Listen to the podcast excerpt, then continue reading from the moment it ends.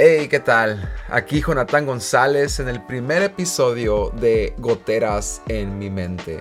Ah, el episodio cero fue como un tipo tráiler de esta primera temporada donde expresé que la idea era crear un espacio donde pudiera dejar grabados algunos pensamientos e ideas que corren por mi mente, al igual que aprendizajes que he tenido en esos años y Parte del propósito es que puedas ser inspirado e impulsado a seguir avanzando a nuevos y mejores retos.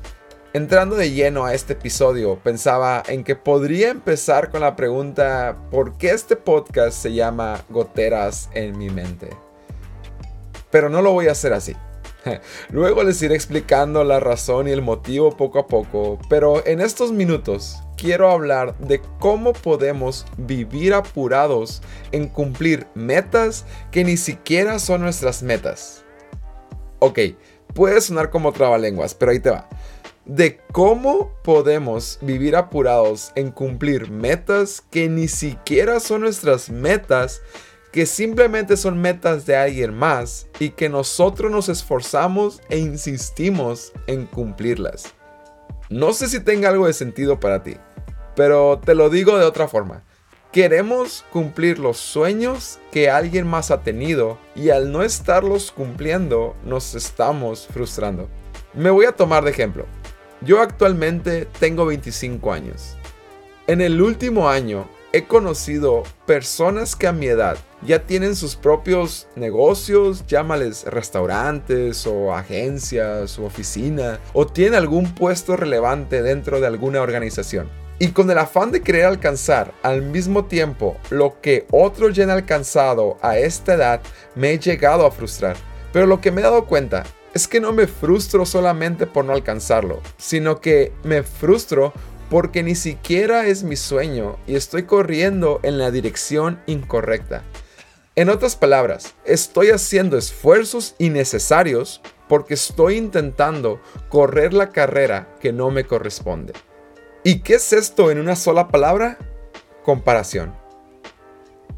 Y creo que en un episodio completo podríamos hablar solamente de esto, pero ¿cuál es la raíz de toda esta comparación? Bueno, en mi caso es que no me había sentado a visualizar el futuro no solo soñar, sino a descubrir mi propósito, a plantear mi visión personal y comenzar a dar pasos en la dirección correcta. Y como no había hecho ni una de estas cosas, lo más sencillo o la tendencia era adoptar la visión, las metas, los sueños y el propósito de alguien más. Llevo algunos días levantándome a correr por las mañanas y lo máximo que puedo correr ahorita son 3 millas y termino bien. No te miento, el primer día sentía que se me salían los huesos de las piernas, pero a medida que fui avanzando en los días, me he levantado más confiado de que puedo correr en mejor tiempo y a paso a paso sentirme mejor corriendo esas tres millas. Pero algo muy poco sabio sería que el día de mañana me levantara y me fuera a correr un maratón no tendría ni la capacidad ni la resistencia para lograrlo. ¿Qué quiero decir con esto? No hay nada peor que correr la carrera que no te corresponde. Hay una carrera de 3 millas que debo de correr primero para un día llegar al maratón. ¿Y cómo voy a lograr llegar a ese maratón? Planteando mi propia visión, mis propias metas, cumpliendo mis propios sueños y cumpliendo el propósito que hay dentro de mí.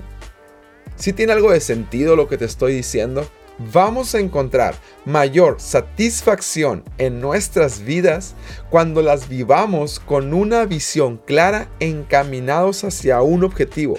De lo contrario, solo estaremos intentando cumplir los sueños de alguien más. Te animo a que en un espacio que tengas de 5 minutos te detengas de todo lo que tienes que hacer en el día y respires profundo.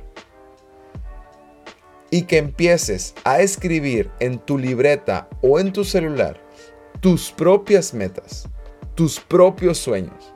No lo que otros están haciendo, sino que tú puedas ir encontrando qué es lo que te puede traer mayor satisfacción. Corre tus tres millas y disfruta cada paso que das. Hasta pronto.